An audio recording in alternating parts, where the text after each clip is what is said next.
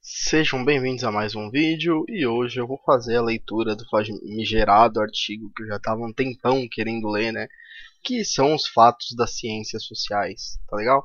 Eu vou até deixar aqui, ó, um pouquinho de som de fundo. Vou tomar que não interfira muito no vídeo. Deixa eu ver. É, acho que vai interferir. Bom, deixar bem baixo. É... Bom, esse aqui é um artigo famoso do Hayek que foi publicado no Individualism and Economic Order, aquele mesmo que fala do individualismo verdadeiro e falso que a gente também usou para falar das diferenças das visões do Thomas Sowell, certo? Só tirar aqui as notificações. Beleza. Esse artigo aqui tem mais ou menos 57 minutos estimados de leitura. Ele foi proferido diante o Clube de Ciência Moral da Universidade de Cambridge em 19 de novembro de 42. E foi reproduzido nesse livro aqui. Algumas questões levantadas nesse ensaio são discutidas em maior, em maior extensão no, no artigo do autor Scientism and the Study of Society, que apareceu em três partes no Econômica, certo? É, uma coisa que é interessante disso daqui é que pode se interpretar erroneamente este artigo como um artigo relativista, falando que as categorias das ciências sociais seriam formas de seriam basicamente categorias arbitrárias que ninguém a, que seriam relativas à pessoa que estuda ou coisa do tipo, mas na realidade o grande ponto desse artigo é que os fatos sociais, inclusive fatos históricos, não estão ausentes de considerações teóricas, ou seja, a própria interpretação dos fenômenos sociais e da própria relevância dos fenômenos selecionados para análise histórica assim como as categorias analíticas, são de cunho teórico, de justificativa teórica. Então você não consegue escapar da justificativa teórica, até mesmo na interpretação dos fatos sociais e históricos, digamos assim, justamente é, por conta do que você seleciona para analisar e as categorias que você usa para analisar é, possuírem um certo cunho teórico. Enquanto você fala de base histórica, coisa do tipo, é, a questão realmente é, quando nós falamos dos fatos históricos, qual é a teoria que a gente está usando para analisar isso, tá certo? A teoria e a história são complementares, você não pode ter só uma e também tão pouco só outra. Assim como a teoria ela fala sobre a realidade, a realidade deve a, a realidade deve voltar, a mesma coisa que a teoria é necessária para a apreensão da realidade, principalmente da evolução histórica. Beleza? Sigamos. Não existe um termo comumente aceito para descrever o grupo de disciplinas das quais trataremos neste artigo. O termo ciências morais, no sentido que John Stuart Mill usava, cobria de forma aproximada o campo, mas ele está há muito tempo fora de moda e agora carregaria conotações inapropriadas para a maioria dos leitores. Embora seja por esta razão necessário usar o termo familiar ciências sociais no título, devo começar enfatizando que isso não significa que todas as disciplinas relacionadas com os fenômenos da vida social apresentam os problemas específicos que discutiremos. Estatística vitais, por exemplo, o estudo da propagação de doenças contagiosas, epidemiologia, sem dúvida lidam com fenômenos sociais, mas não levantam nenhuma das questões específicas a serem consideradas aqui. Eles são, se é que posso chamá-los assim, verdadeiras ciências naturais da sociedade e não diferem em nenhum aspecto importante das outras ciências naturais. São diferentes, no entanto, o estudo da linguagem do mercado, da lei e da maioria das outras instituições humanas. É apenas esse grupo de disciplinas que me proponho a considerar e para as quais sou obrigado a usar um termo tanto enganador de ciências sociais, entre aspas. Já que argumentarei que o papel da experiência nesses campos de conhecimento é fundamentalmente diferente do que ela desempenha nas ciências naturais, talvez devesse explicar eu, que eu mesmo originalmente abordei meu campo completamente imbuído de uma crença na validade universal dos métodos das ciências naturais, como dos positivistas, né?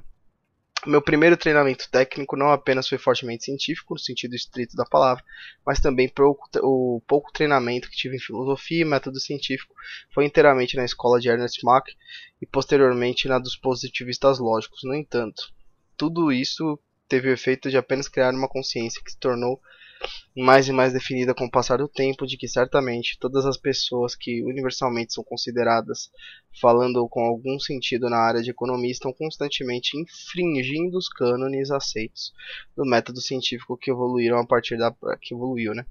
A partir da prática das ciências naturais, que até mesmo os cientistas naturais, quando começam a discutir fenômenos sociais, via de regra, pelo menos na medida em que preservam algum senso comum, fazem fazem o mesmo.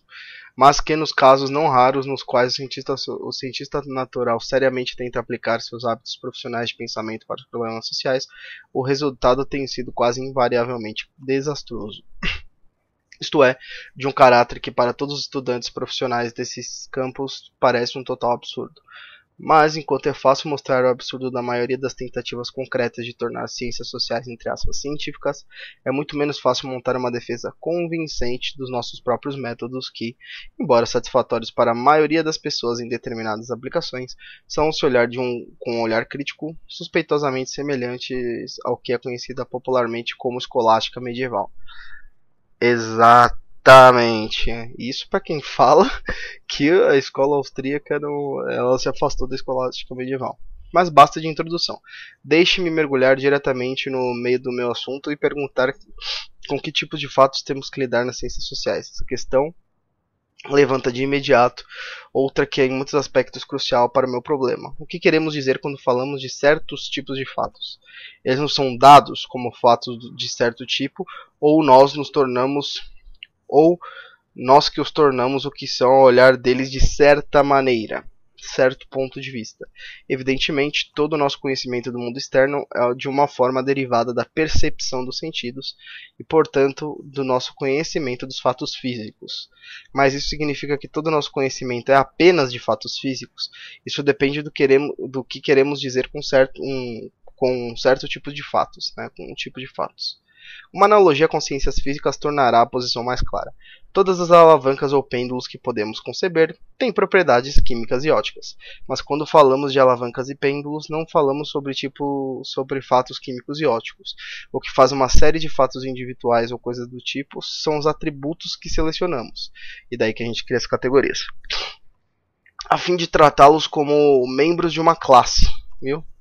Isso é, evidentemente, senso comum, mas isso significa que, apesar de todos os fenômenos sociais com os quais possivelmente podemos lidar terem atributos físicos, eles não precisam ser fatos físicos para o nosso propósito. Isso depende de como acharemos conveniente classificá-los para a discussão de nossos problemas. As ações humanas que observamos e objetos dessas ações são coisas do mesmo tipo ou de diferentes tipos, porque aparecem fisicamente idênticos ou distintos para nós, os observadores, ou por causa de algum outro motivo. As ciências sociais, sem exceção, preocupam-se com a maneira pela qual os homens se comportam em relação ao seu ambiente, outros homens e coisas. Ou deveria dizer, ao invés disso, que esses são elementos a partir dos quais as ciências sociais constroem padrões de relações entre muitos homens. Como devemos definir ou classificar objetos de suas, de suas atividades, se queremos explicar ou compreender as suas ações? É pelo, pelos atributos físicos dos objetos que nós podemos descobrir sobre os elementos estudando-os, ou é por alguma outra coisa que devemos classificar os objetos quando tentamos explicar o que o, os homens fazem com eles? Ou seja, pela materialidade pura dos objetos, ou se é pelo propósito ao qual eles servem para as atividades humanas. Né? Deixe-me primeiramente considerar alguns exemplos. Tome coisas como ferramentas, alimentos, remédios, armas, palavras, frases, comunicações e atos de produção ou qualquer exemplo particular de qualquer um desses. Acredito que sejam bons exemplos do tipo de objetos da atividade humana que constantemente ocorrem nas ciências sociais.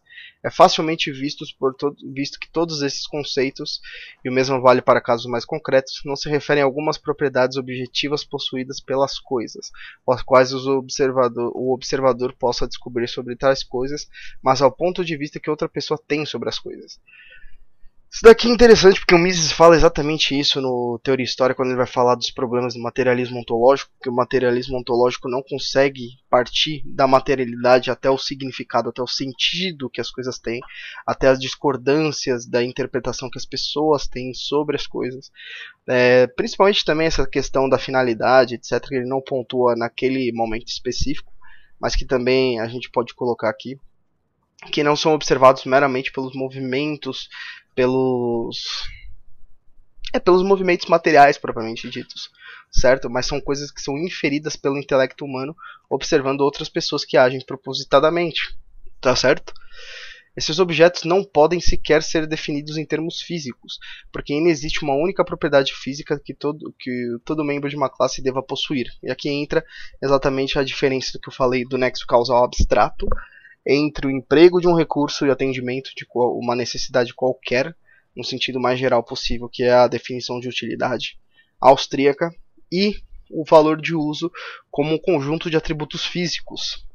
Né? Você vê essa diferença em algo que existe um signo similar ou comum, né? um significante, mas que possui um significado completamente diferente, tá certo? É, enfim, então a gente já percebe aqui nesse próprio texto a, a origem dessa discordância, né? do ponto de vista da economia austríaca com as escolas clássicas. Esses conceitos também não são meras abstrações do tipo que usamos em todas as ciências físicas. Eles abstraem de todas as propriedades físicas das próprias coisas.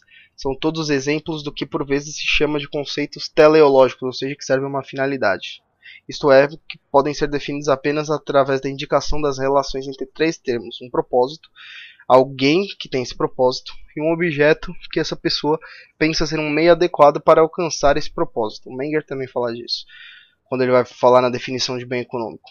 Se desejarmos, podemos dizer que todos esses objetos são definidos não em termos de suas propriedades reais, mas em termos de opiniões que as pessoas têm sobre eles. Em suma, nas ciências sociais, as coisas são o que as pessoas pensam que elas são. Dinheiro é dinheiro, não é papel, não é metal.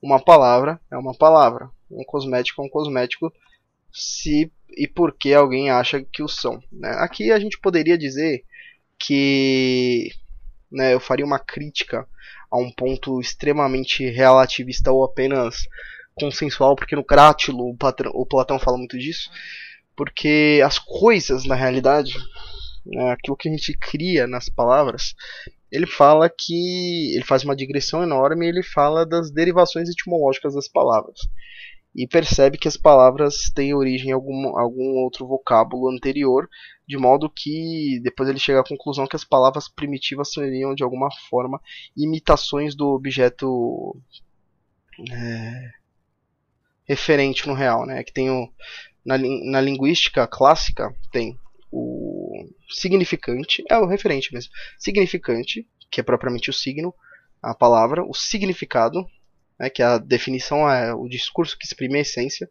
e o referente na realidade, seja propriamente um, uma coisa física ou um fenômeno, né, que é definido por um conceito abstrato, né, que se torna um ente unicamente ente da razão. É, existe um certo consenso, por exemplo, água em inglês é water, não é água como é em português, mas todas essas coisas elas exprimem uma realidade comum, tá certo? Então existe a opinião que as pessoas têm sobre os bens econômicos, por exemplo, e existe o nexo causal objetivo de dele realmente é, suprir as expectativas daquelas pessoas em relação é, ao emprego daquele recurso e ao atendimento de uma necessidade.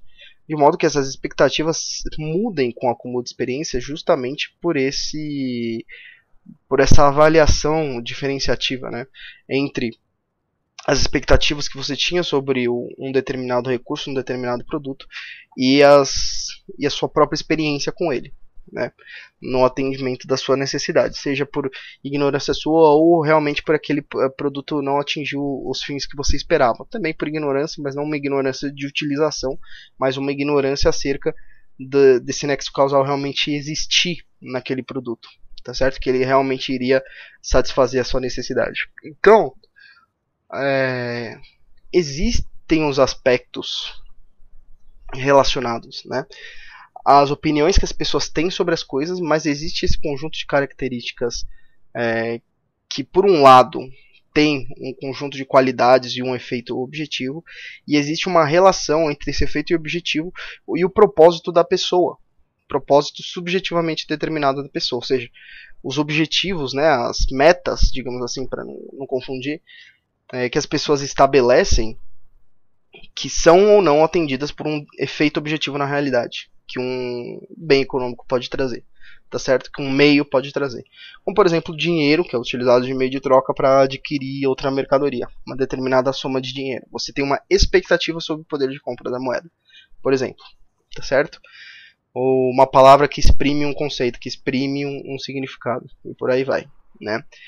É, um cosmético é um cosmético porque alguém acha que são, porque você tem, mas você tem critérios, né, para esse tipo de taxonomia, para esse tipo de classificação, tá certo? Não é algo puramente, puramente um nome, tá certo? Existe uma relação numa, da realidade com as características e o atendimento das necessidades. E nesse sentido eu não tenho uma completa concordância com Hayek nesse sentido, tá legal?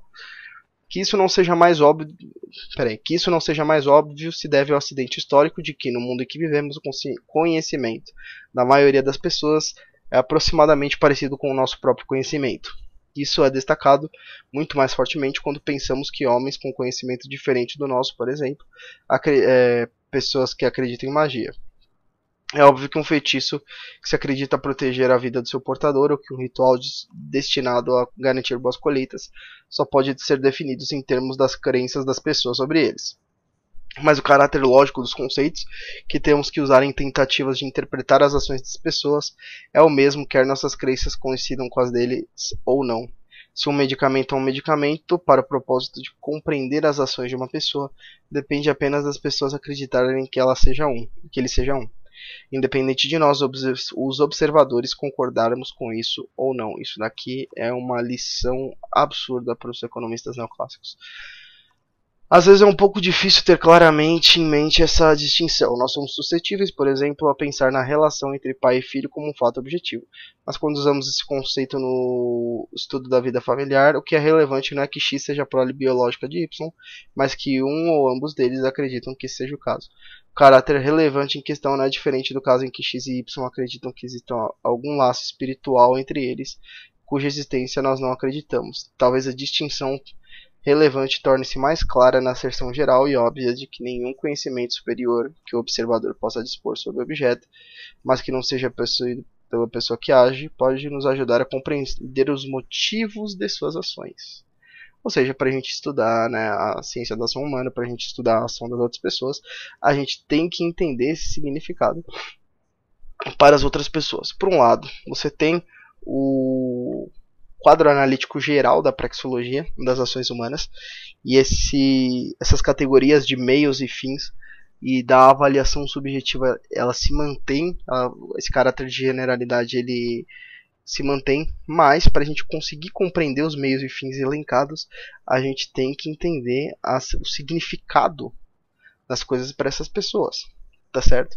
E quando nós as, analisamos as ações de nós ocidentais, aquilo que eu sempre falo, que eu cheguei a falar né, na relação dos dos caras que querem que não pensam como nós ocidentais, que é justamente a gente colocar as nossas categorias e os nossos valores para essas pessoas, quando realmente não é o caso. A gente tem que entender como é formada a mentalidade deles, mas isso não significa que essa estrutura da geral da ação humana não mude, mas uh, os propósitos não são aqueles que a gente imputa nessas pessoas com base na analogia no, no nosso próprio propósito, na nossa própria cultura ocidental, certo?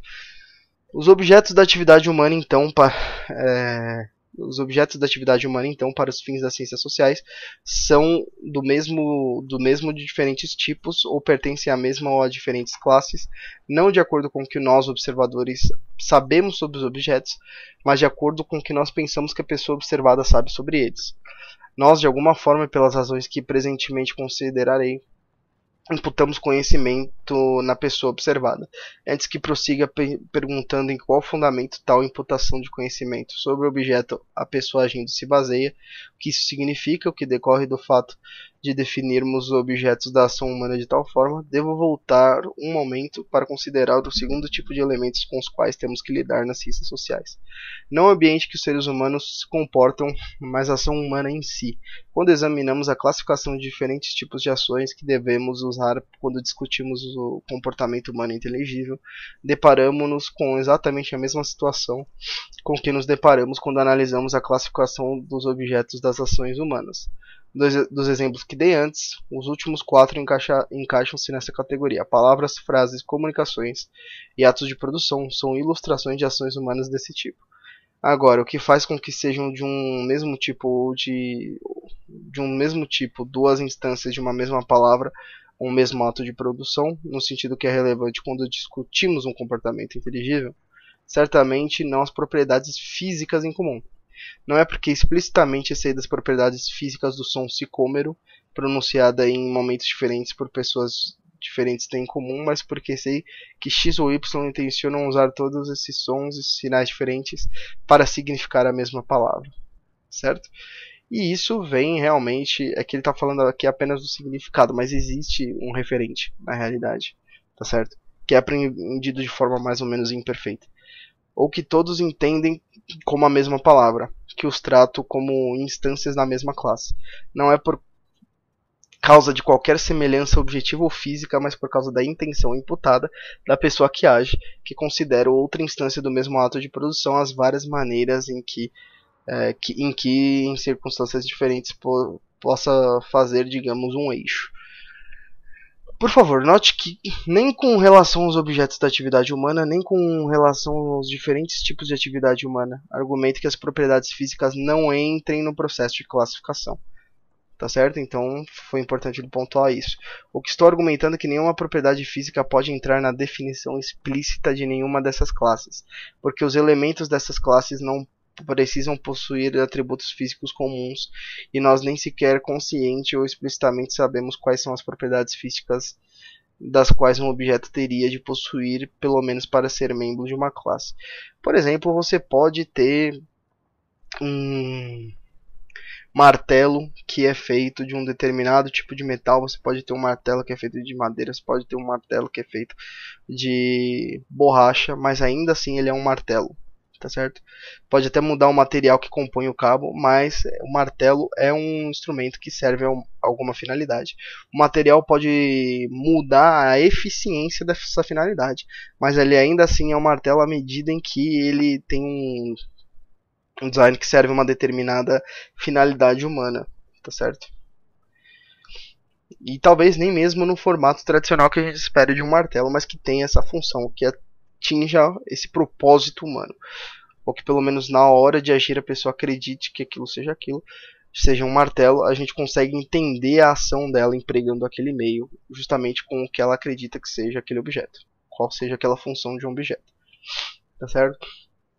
A situação pode ser descrita esquematicamente, dizendo que sabemos é, que os objetos ABC podem ser completamente diferentes fisicamente e os quais nunca podemos enumerar exaustivamente. São objetos do mesmo tipo porque a atitude de X em relação a todos eles é semelhante. Até mesmo um alimento. A composição, física, a composição química de um alimento pode ser completamente diferente, é, assim como a gente tem diversas classes de, de alimentos diferentes. É, mas realmente todos eles são categorizados como alimentos porque eles servem ao propósito de alimentar, tá certo? Pode ser que as mudanças nutricionais sejam diferentes, mas a gente consegue, por exemplo, entender porque um cara come um carboidrato que ele acha que é uma proteína, é, e porque ele comete esse erro, por exemplo, porque ele comete um erro de julgamento em relação àquele bem que ele está consumindo, certo? Mas o fato é que a atitude de X em relação a eles é, ser semelhante pode novamente ser definida apenas dizendo que ele irá reagir em relação a eles através das ações alfa, beta e gama, que novamente podem ser fisicamente diferentes e não seremos capazes de enumerar exaustivamente, mas que nós simplesmente sabemos que significam, entre aspas, a mesma coisa. Esse resultado da reflexão sobre o que estamos realmente fazendo é sem dúvida um pouco perturbador. No entanto, também não parece haver dúvida de que isso é, só é precisamente não é só o que precisamente estamos, peraí, que isso não só é precisamente o que estamos fazendo na vida comum, bem como nas ciências sociais quando falamos de ações inteligíveis de outras pessoas, mas também que essa é a única maneira com que podemos alguma vez entender, entre aspas, o que as pessoas fazem e que, portanto, devemos contar com esse tipo de raciocínio sempre que discutimos o que todos conhecemos como atividades especificamente humanas ou inteligíveis, ou seja, não são fatos inquestionáveis, mas que, deve, que estão sujeitos sim à discussão teórica, principalmente porque que já é uma adição minha, podem conter variáveis omitidas. certo? Ou compreensões erradas, né? Estão sempre sujeitos à hermenêutica. É, o que não significa que uma teoria não pode estar mais correta do que a outra, desde que essa se adeque mais à realidade né, do que do propósito daquela pessoa ou daquelas pessoas. Nós todos sabemos o que queremos dizer quando dizemos que vemos uma pessoa brincando ou trabalhando, um homem fazendo isso ou aquilo deliberadamente, ou quando dizemos que um rosto parece amigável ou um homem assustado, mas Embora possamos ser capazes de explicar como reconhecer qualquer uma dessas coisas em um caso particular, estou certo que nenhum de nós pode nos pode enumerar e nenhuma ciência pode, pelo menos por enquanto, nos dizer todos os sintomas físicos diferentes através dos quais nós reconhecemos a presença dessas coisas. Os atributos comuns que os elementos de qualquer uma dessas classes é, possuem não são atributos físicos, mas deve ser outra coisa. o, do fato de que sempre que interpretamos a ação humana como em qualquer sentido intencional significativo, quer fazer aí, ó, sentido intencional significativo, exatamente o que eu estava falando, que é algo que você não pode interferir, é, inter, é, caramba, inferir propriamente dos fenômenos físicos, tá certo? Até porque esses fenômenos físicos são apenas manifestações de algo anterior, certo? Quer fazemos, façamos na vida cotidiana, quer os propósitos das ciências sociais, nós temos que definir ambos os objetos da atividade humana e os diferentes tipos de ações por si mesmas, não em termos físicos, mas em termos das opiniões e intenções das pessoas que agem.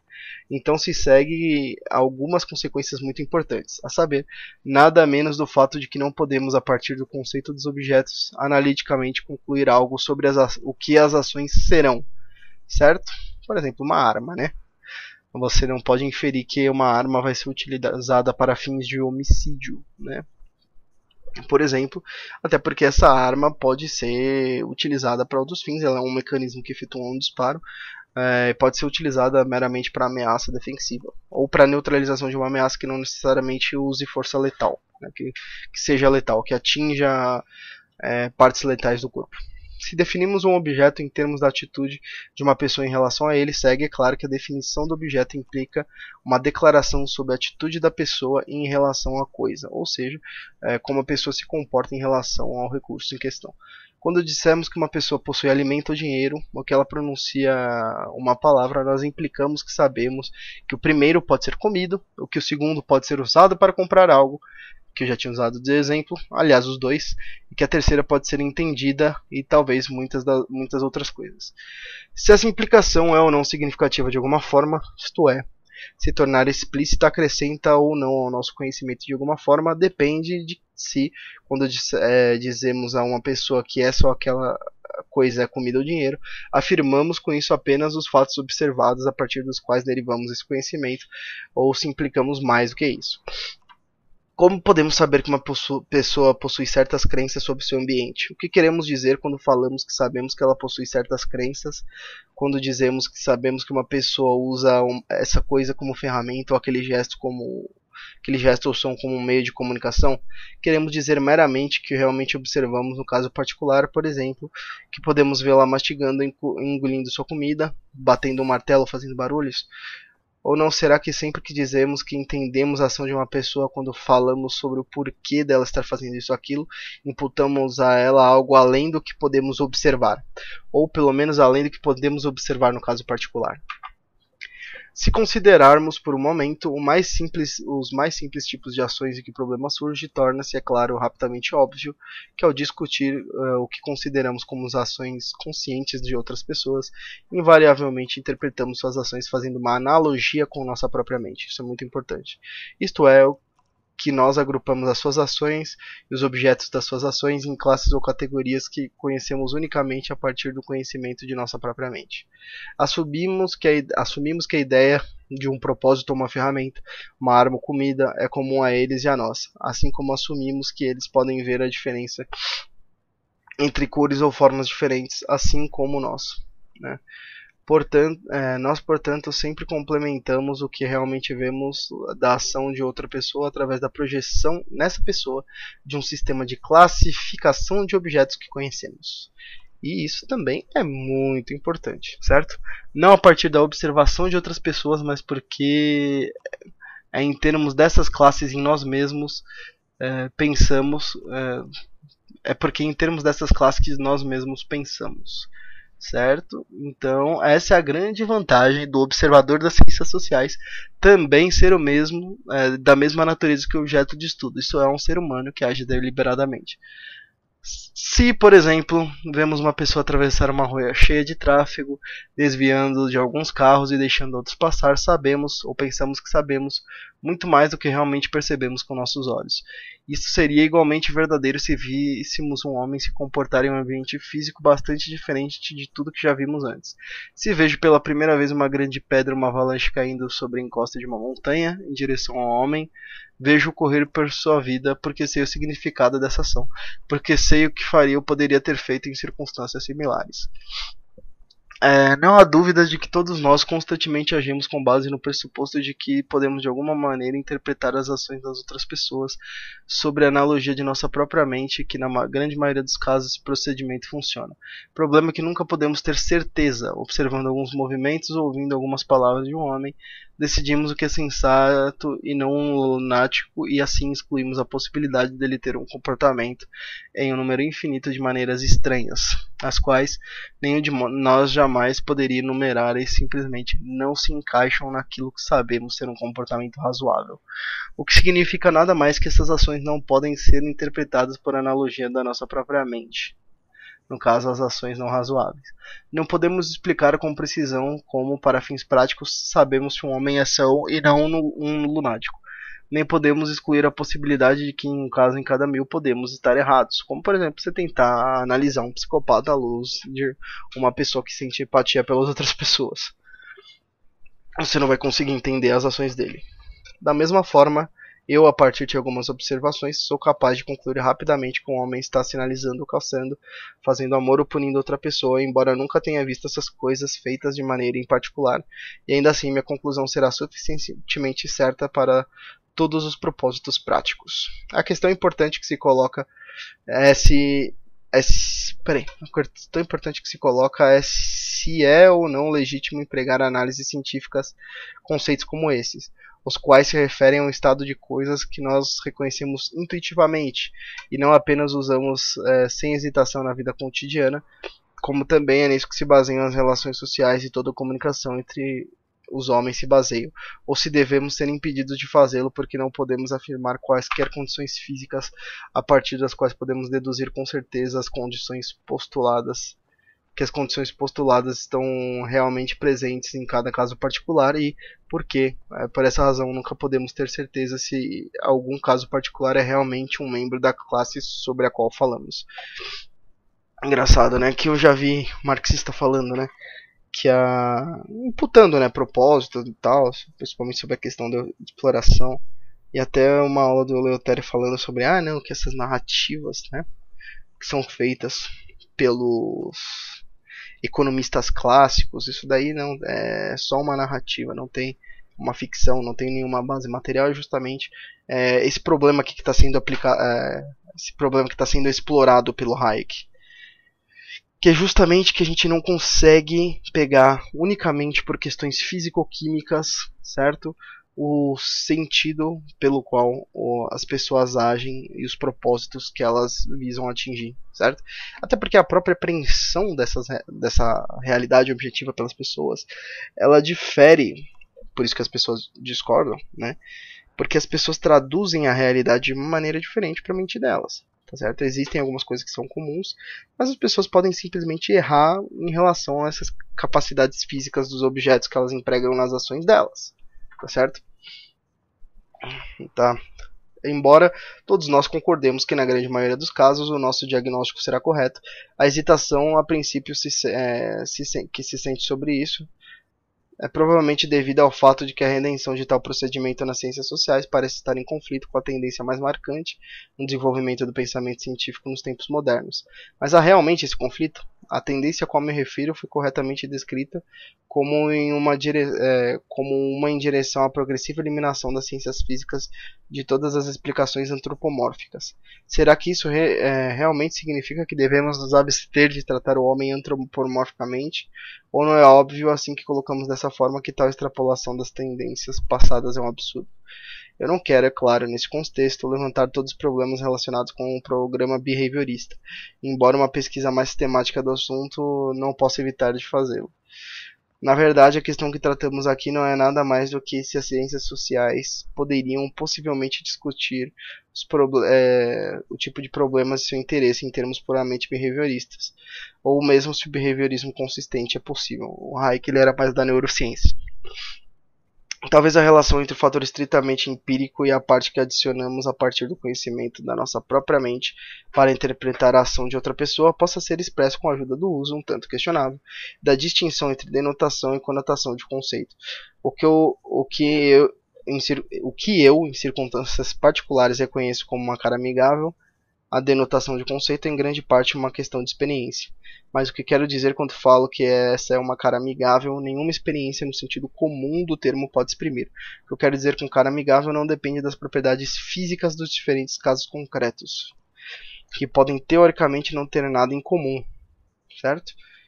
Desculpa aí metaforando, mas apre é, aprenda a reconhecê-los como membros de uma classe, o que torna membros de uma classe não é nenhuma das propriedades físicas, mas um significado imputado. A importância desta distinção cresce na medida em que movemos de fora dos ambientes familiares. Enquanto me movo entre minha própria variedade de pessoas, é provável que as propriedades físicas de uma nota bancária ou de um revólver conclua que são dinheiro ou uma arma para as pessoas que o carregam. Quando vejo um selvagem correndo, carregando conchas com, ou tubos longos e finos, as propriedades físicas das coisas provavelmente não me dirão nada mas as observações me sugerem que as conchas são dinheiro para ele e o tubo são é, uma arma, lançarão luz. Ah tá, as conchas são dinheiro para ele, o tubo uma arma, lançarão luz sobre o objeto. Muito mais luz que essas mesmas observações poderiam dar se não estivesse familiarizado com o conhecimento de dinheiro ou de arma. Ao reconhecer as coisas como tais, começo a entender o comportamento das pessoas.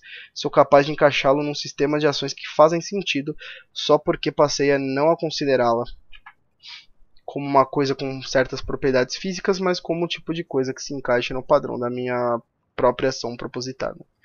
A gente já está chegando no 3 aqui, ó. 37 minutos.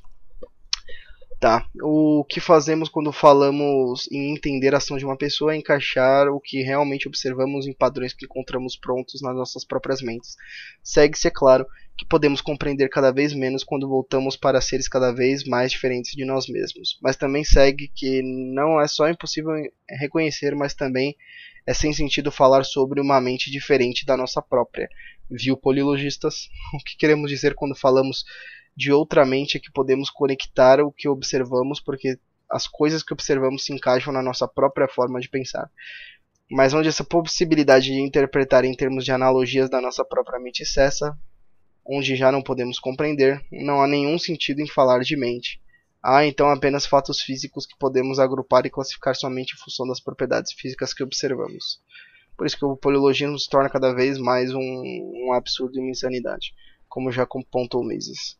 Um ponto interessante nesse contexto é que quando passamos da interpretação das ações de homens muito parecidos com nós mesmos para homens que vivem em um ambiente muito diferente, são os conceitos mais concretos que o, os que o primeiro perdem sua utilidade na interpretação das ações das pessoas e os mais gerais ou abstratos são os que permanecem úteis por mais tempo, como por exemplo os conceitos da ação humana do Mises, que são os mais gerais abstratos, que aí eu diria até tautológicos, né?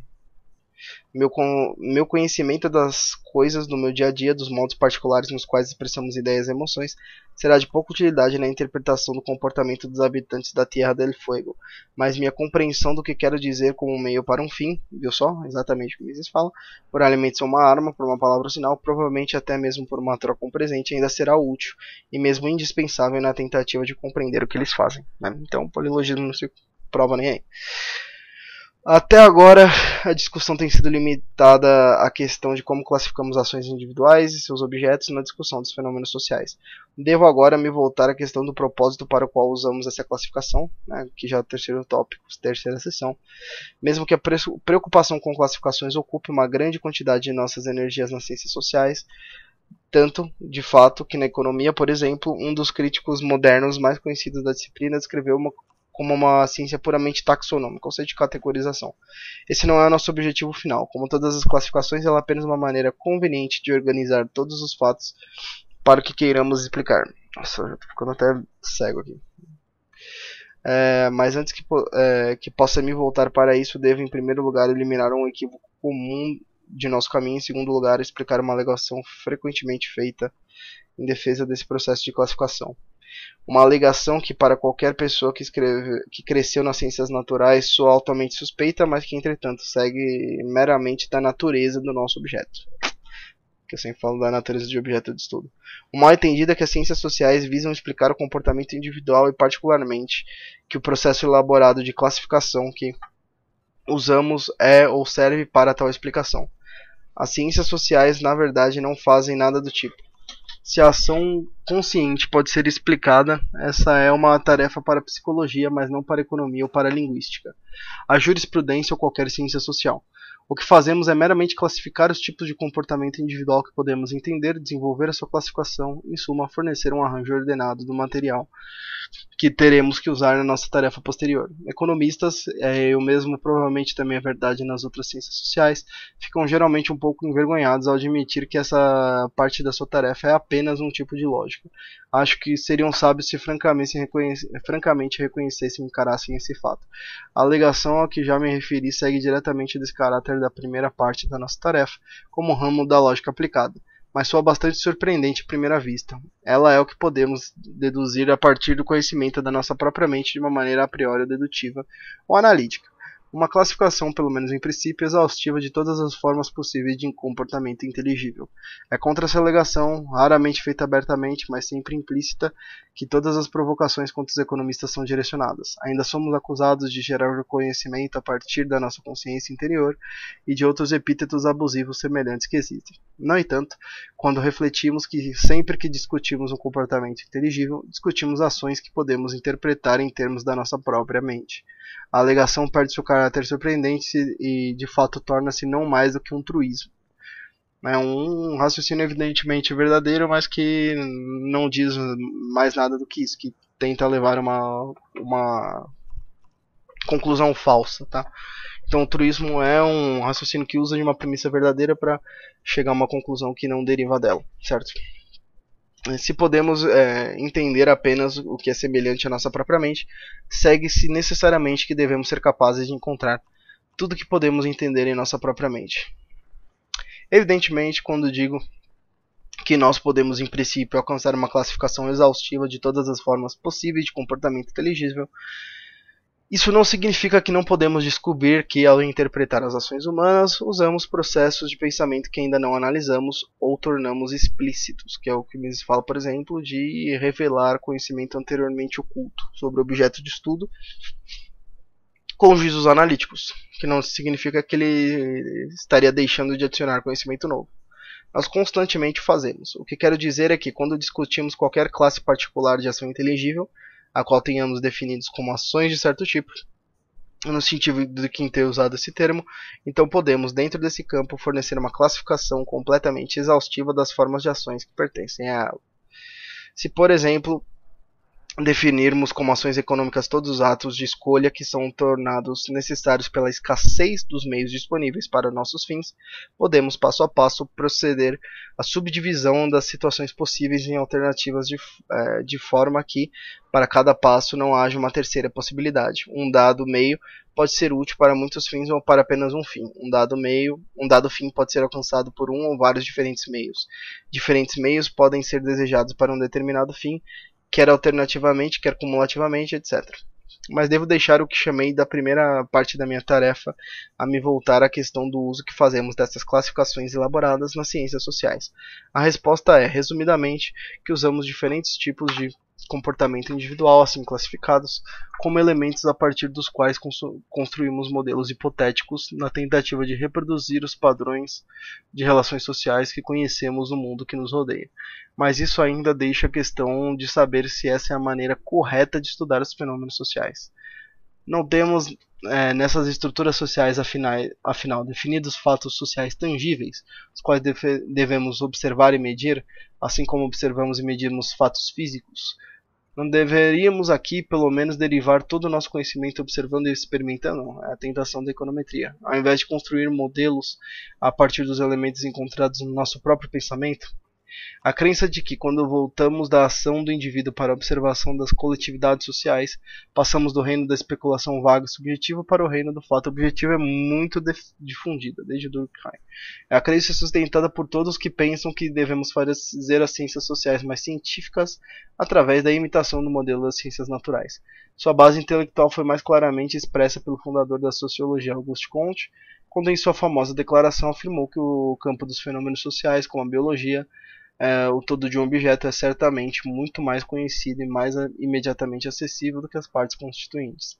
A maior parte da ciência que tentou criar, é, tentou criar ainda se baseia em crenças como essas similares a essa.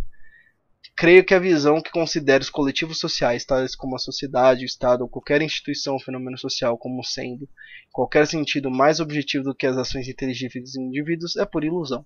Devo argumentar que o que chamamos de fatos sociais não são mais do que fatos no sentido específico em que esse termo foi utilizado nas ciências físicas do que são nas ações individuais ou seus objetos que esses assim chamados fatos são, ao invés disso, precisamente do mesmo tipo de modelos mentais construídos por nós a partir de elementos que encontramos em nossas próprias mentes, como os que construímos nas ciências sociais teóricas. Toma. De modo que o que fazemos nessa ciência, no, em um sentido lógico, é, em um sentido lógico, exatamente a mesma coisa que fazemos quando falamos de um estado, uma comunidade, uma língua ou um mercado, e que só tornamos explícito que na linguagem corrente oculto ou vago. Tá certo? E você pode fazer isso propriamente numa aplicação, numa análise, mas isso não te exime de ter propriamente as categorias teóricas prévias para posteriormente fazer essa análise. A questão é que você oculta isso, certo? Não posso tentar aqui explicar isso no contexto de uma disciplina social teórica qualquer, ou ao invés no contexto de, da única entre elas a qual seria competente a fazer isso, economia. Para fazer isso teria que gastar muito mais tempo do que tenho em tecnicalidades, mas talvez ainda seja mais, ainda mais útil tentar fazer isso no contexto é, da preeminente de, descritiva e, em certo sentido, da disciplina eminentemente empírica no campo social, a história. Considerar a natureza dos fatos históricos. Aqui a Neves e História Calva tem que prestar atenção. Considerar a natureza dos fatos históricos será particularmente apropriado, já que os cientistas sociais são constantemente aconselhados por aqueles que querem tornar as ciências sociais mais entre aspas científicas a recorrer à história em busca de seus fatos e usar o método histórico como um substituto para o experimental. De fato, fora das, ciência, das próprias ciências sociais, e é o que parece especialmente entre os lógicos, parece ter se tornado quase uma doutrina aceita, a de que o método histórico é o único caminho legítimo para generalizações sobre fenômenos sociais, o que é péssimo se você considerar o problema da indução de Hume. O que queremos dizer com o fato da história? É, os fatos com os quais a história humana se interessa são significativos para nós como fatos físicos ou em algum outro sentido que tipo de coisas são a Batalha de Waterloo, o governo francês do Luís XIV ou um sistema feudal? Talvez chegaremos mais longe se, ao invés de abordar essa questão diretamente, perguntemos-nos como decidimos qualquer pedaço particular de informação que temos faz parte do fato Batalha de Waterloo. O homem que estava arando o seu campo um pouco além da extremidade do flanco dos guardas de Napoleão é, era parte da Batalha de Waterloo, né? O homem que estava arando o campo pouco além da extremidade do flanco dos guardas de Napoleão era parte da Batalha de Waterloo. O cavaleiro que derrubou sua caixa de rapel ao ouvir a notícia da tomada de Bastilha pela Revolução Francesa era parte da Revolução Francesa? Considerar cuidadosamente esse tipo de pergunta mostra pelo menos uma coisa: não podemos definir um fato histórico em termos de coordenadas espaço-temporais também nem tudo que ocorre em um tempo ou em um mesmo lugar faz parte de um mesmo fato histórico, e que todas as partes do mesmo fato histórico não precisam pertencer ao mesmo tempo e lugar. A língua grega ou clássica, ou a organização das legiões romanas, o comércio do mar Báltico do século XVIII, é, ou a evolução da common law, ou qualquer movimento de qualquer exército, Todos esses são fatos históricos, nos quais nenhum critério físico pode nos dizer quais são parte do fato que se ligam. Qualquer tentativa de defini-los deve tomar a forma de reconstrução mental, de um modelo, na qual atitudes individuais inteligíveis constituam os elementos. Na maioria dos casos, sem dúvida, o modelo será tão simples que a interligação de suas partes é facilmente visível e haverá, consequentemente, pouca justificativa para dignificar o modelo com o nome de teoria. Mas se o nosso fato histórico é tão complexo como uma língua um mercado, um sistema social, um método de cultiva de terra, o que chamamos de um fato é um processo recorrente ou um padrão complexo de relações persistentes que não é dado à nossa observação, mas que só podemos reconstruir laboriosamente e que podemos reconstruir apenas porque as partes das relações a partir das quais construímos a estrutura são familiares inteligíveis para nós. Dizendo paradoxalmente, o que chamamos de fatos históricos são na verdade teorias. em um sentido que, em sentido metodológico, são de caráter precisamente idêntico aos modelos abstratos ou gerais, então, história calma, os quais as ciências teóricas da sociedade constroem. Pois é. é. surprise. A situação é, não é que primeiro estudamos os dados dos fatos históricos e em seguida talvez possamos generalizar a respeito deles. Ao invés disso, usamos uma teoria quando selecionamos, a partir do conhecimento que se tem sobre um período, certas partes como sendo inteligivelmente conectadas e constituindo parte do mesmo fato histórico. Nós nunca observamos estados ou governos, batalhas ou atividades comerciais ou um povo como um todo, quando usamos qualquer um desses termos. Sempre nos referimos a um esquema que conecta atividades individuais através de relações inteligíveis. Isto é, usamos uma teoria que nos diz o que faz e o que não faz parte de um assunto. A posição não se altera pelo fato de que a teorização pode ser geralmente feita por nós, por nosso informante ou fonte, que ao relatar o fato irá usar termos como Estado e sociedade, os quais. Voltando, próxima página. Próxima página. Aí. Os quais não podem ser definidos em termos físicos, mas que, res, que se referem a um complexo de relações que, tornadas explícitas, constituem uma teoria sobre o assunto. Só ver quantas mais páginas vai ter até o. Ah, as notas já tá na última mesmo. Bom, vamos lá, vai. Teoria social no sentido que usa o termo é, portanto, logicamente anterior à história.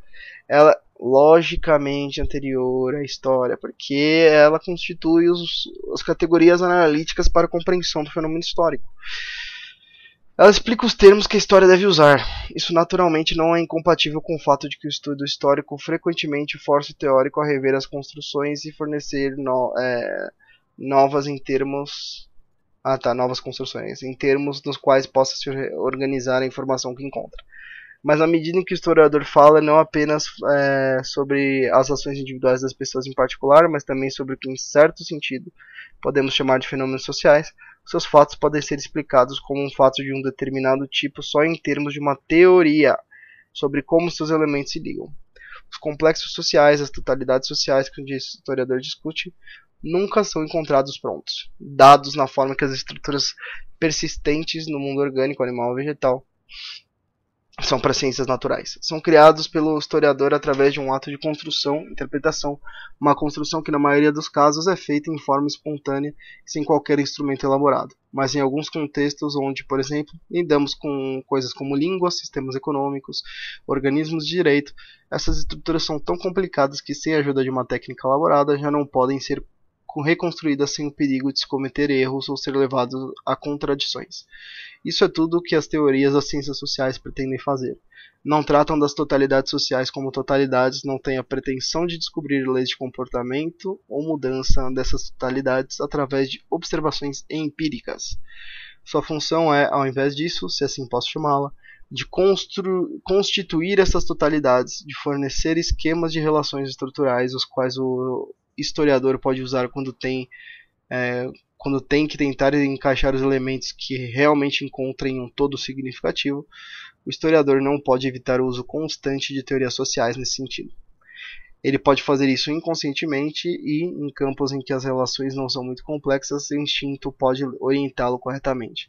Quando ele se volta para fenômenos mais complexos, tais como línguas, direito, economia, e ainda desdenha de fazer uso desses modelos elaborados por, por ele e pelos teóricos, é quase certo que fracassará. E esse fracasso vai significativamente se mostrar pelo teórico, quer demonstrando-lhe que se envolveu em contradições, quer mostrando quer lhe mostrando que em suas explicações afirmou uma sequência de causalidade que, assim que essas suposições foram tor forem tornadas explícitas, terá de admitir que não se seguem das suas suposições. Né? No caso teórico, seriam nós economistas, né? em relação a essa narrativa histórica que pode encontrar inconsistências. Há duas consequências importantes que se seguem disso e que podem aqui ser expostas apenas brevemente. Primeiro que as teorias das ciências sociais não constituem leis no sentido de regras empíricas sobre o comportamento dos objetos definíveis em termos físicos, tudo que a teoria das ciências sociais tenta é proporcionar uma técnica de raciocínio que nos ajuda a conectar fatos individuais, mas que, assim como a lógica e a matemática, não trata dos fatos. Ela nunca pode, portanto, e esse é o segundo ponto, ser verificada ou falsificada por referência aos fatos. Tudo o que podemos e devemos verificar é a presença dos nossos pressupostos no caso particular. Já nos referimos aos problemas e dificuldades especiais que isso suscita. Neste contexto, uma genuína questão de fato surge, embora uh, seja, uma das, seja uma que muitas vezes não poderá ser respondida com a mesma certeza que no caso das ciências sociais. E eu quero que vocês percebam, tá? ainda faltam três páginas contando essa, né? É duas, digamos. Você percebe o nível do, da complexidade dos fenômenos sociais e do nível de discordância que as pessoas podem ter e de não serem fatos unívocos de interpretação que você só tem uma interpretação única para aquilo como fenômenos físicos, você percebe o perigo que existe quando você tem leis que controlam desinformação. Ou, num termo mais gourmetizado e moderno, fake news. Né? Justamente por conta dessas questões dos fatos não serem fatos objetivos tais como os das ciências naturais. E quem vai definir o que é verdade? Certo? Até porque o que em um momento pode não ser uma não pode ser verdade, depois pode se descobrir que anteriormente você estava errado, né? Então quem define o que é verdade nos fatos sociais? Existem realmente fatos unívocos para a gente poder controlar o que as pessoas falam, para a gente conseguir discernir absolutamente o que é informação do que é desinformação? Isso é muito perigoso né? E não dá para chegar a outra conclusão senão de que é um instrumento de censura. Mas a própria teoria, o esquema mental para interpretação, nunca pode ser verificada, mas apenas testada em sua consistência pode ser irrelevante porque as condições a que se refere nunca ocorrem, ou pode revelar-se inadequada porque não leva em conta um número suficiente de condições, mas não pode ser mais refutada pelos fatos do que podem a lógica ou a matemática. Ainda resta, no entanto, a questão de saber se esse tipo de teoria compositiva, como gosto de chamá-la, que constitui as totalidades sociais através da construção de modelos, a partir de elementos inteligíveis, é o único tipo de teoria social, ou se não podemos também procurar generalizações empíricas sobre o comportamento dessas totalidades enquanto totalidades, como faria a macroeconomia. Leis, da, leis das mudanças é, de línguas ou instituições, o tipo de leis que são o objetivo do método histórico. Não vou me estender aqui sobre a curiosa contradição em que os defensores desse método geralmente envolvem-se quando enfatizam que todos os fenômenos históricos são únicos ou singulares e, em seguida, procedem para a afirmação de que seu estudo pode chegar a generalizações. Ponto que desejo frisar é se da infinita variedade de fenômenos. Isso daqui, essa contradição é interessante porque marxista adora chegar nela. Ponto que desejo frisar é se da infinita variedade de fenômenos que aqui que podemos encontrar em qualquer qualquer situação concreta, só podem ser considerados como parte de um objeto apenas aqueles que conseguimos conectar por meio de modelos mentais. O objeto não pode possuir atributos que estejam além daqueles que podem ser derivados do nosso modelo. Evidentemente, podemos continuar a construir modelos que se encaixem cada vez mais às situações concretas, conceitos de estados ou línguas que possuem uma conotação ainda mais rica, mas como membros de uma classe e comunidade semelhantes sobre as quais podemos fazer generalizações, esses modelos nunca podem possuir nenhuma propriedade que não for dada a eles ou que não derive dedutivamente a partir dos pressupostos os quais construímos. A experiência nunca pode nos ensinar que qualquer tipo específico de estrutura possui propriedades que não seguem, não seguem a partir da definição ou da maneira que nós a construímos. A razão para isso é simplesmente que essas totalidades ou estruturas sociais nunca nos são dadas como unidades naturais, não são objetos definidos dados à observação, mas entes da razão. Tá? Que nunca lidamos com a totalidade da realidade, mas sempre apenas como uma seleção feita com a ajuda de nossos modelos. Eu não tenho espaço para discutir de forma mais completa a natureza dos fatos históricos ou dos objetos da história, mas gostaria brevemente de me referir a uma questão que, embora não estritamente pertinente ao meu assunto, ainda não é completamente irrelevante. É a doutrina muito em moda do relativismo histórico. A crença de que existem a crença de que diferentes gerações ou épocas devem necessariamente ter opiniões diferentes sobre os mesmos fatos históricos. Parece-me que essa doutrina é o resultado na mesma ilusão de que os fatos históricos são definitivamente dados a nós e não o resultado de uma seleção deliberada daquilo que consideramos como um conjunto conectado de eventos relevantes para a resposta de uma determinada pergunta. Uma ilusão que me parece ser devido à crença de que podemos definir um fato histórico em termos, de, em termos físicos, através de suas coordenadas espaço-temporais. Mas uma coisa bem definida, digamos a Alemanha no século XVII, né, nos primeiros 50 anos, né, entre 1618 e 1648. Não é, não é apenas um objeto histórico, certo? Dentro de um contínuo, dentro do contínuo de espaço e tempo assim definido. Podemos encontrar qualquer número de fenômenos sociais interessantes que para o historiador podem ser objetos completamente diferentes. A história da família X, o desenvolvimento da impressão, a mudança de instituições jurídicas, etc que podem ou não estar interligados, mas que não fazem parte mais parte de um fato social do que quaisquer outros dois eventos da história humana. Esse período particular ou qualquer outro período não é, como tal, nenhum fato histórico definido, mas o é, nenhum fato histórico definido, nenhum objeto histórico individual. De acordo com os nossos interesses, podemos levantar qualquer número de perguntas diferentes referentes a esse período. Consequentemente, teremos que dar respostas diferentes e construir modelos de eventos conectados diferentes. E é isso que os historiadores fazem em tempos diferentes, porque estão interessados em questões diferentes.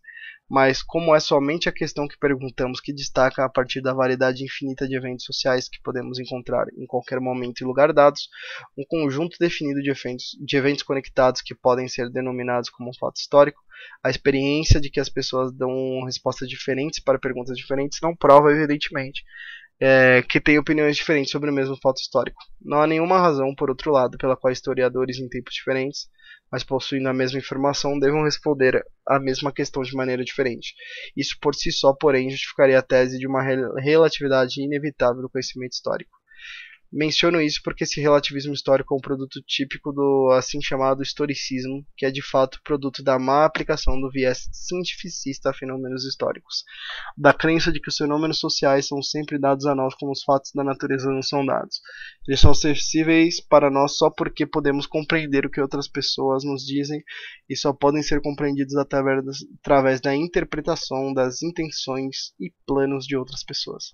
Eles não são fatos físicos, mas elementos partir dos quais reproduzimos é, são sempre categorias familiares de nossa própria mente, onde não podemos mais interpretar o que sabemos sobre outras pessoas. Através da analogia da nossa própria mente, a história deixaria de ser a história humana. Ela teria, então, de fato, que funcionar em termos puramente behavioristas, tais como a história que poderíamos escrever sobre um formigueiro ou a história que um observador de Marte poderia escrever sobre a raça humana se essa descrição de que as ciências sociais estão realmente fazendo é, parece a vocês como uma descrição de um mundo às avessas, no qual tudo está no lugar errado, peço que vocês lembrem que essas disciplinas lidam com um mundo no qual a posição é, no qual da nossa posição necessariamente olhamos de uma maneira diferente daquela que olhamos para o mundo da natureza.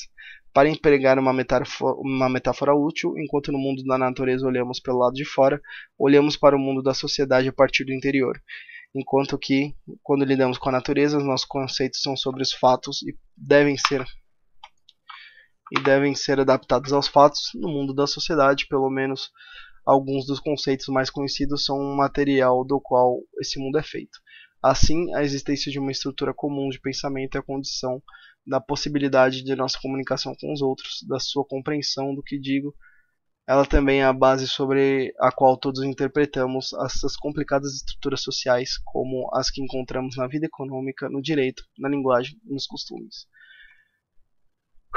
Leiturazinha cansativa, mas tem bastante conteúdo, que dá bastante vários insights sobre essa diferença das ciências sociais em relação às ciências naturais. Bom, Estou certo de que aqui não preciso, de que não preciso aqui especialmente proteger-me contra o mal entendido de que o que eu tenho a dizer em relação à história e teoria significa, em qualquer sentido, a diminuição da importância da história. Gostaria ainda de salientar de que todo o propósito da teoria é ajudar a nossa compreensão dos fenômenos históricos e que o mais perfeito conhecimento da teoria será de pouca utilidade de fato sem o conhecimento de um caráter histórico mais amplo mas isso não tem realmente nada a ver com o meu assunto atual, que é a natureza dos fatos históricos e os respectivos papéis que a história e a teoria possuem em sua discussão. Aliás, não estou convencido de que esse último ponto realmente constitui uma diferença entre as ciências naturais e sociais. Mas, se não constitui, acho que são cientistas naturais que estão errados em acreditar que sempre lidam com a totalidade da realidade e não apenas com determinados aspectos da mesma.